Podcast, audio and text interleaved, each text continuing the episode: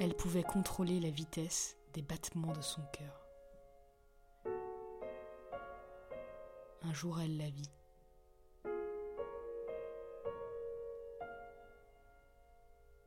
Et elle perdit le contrôle.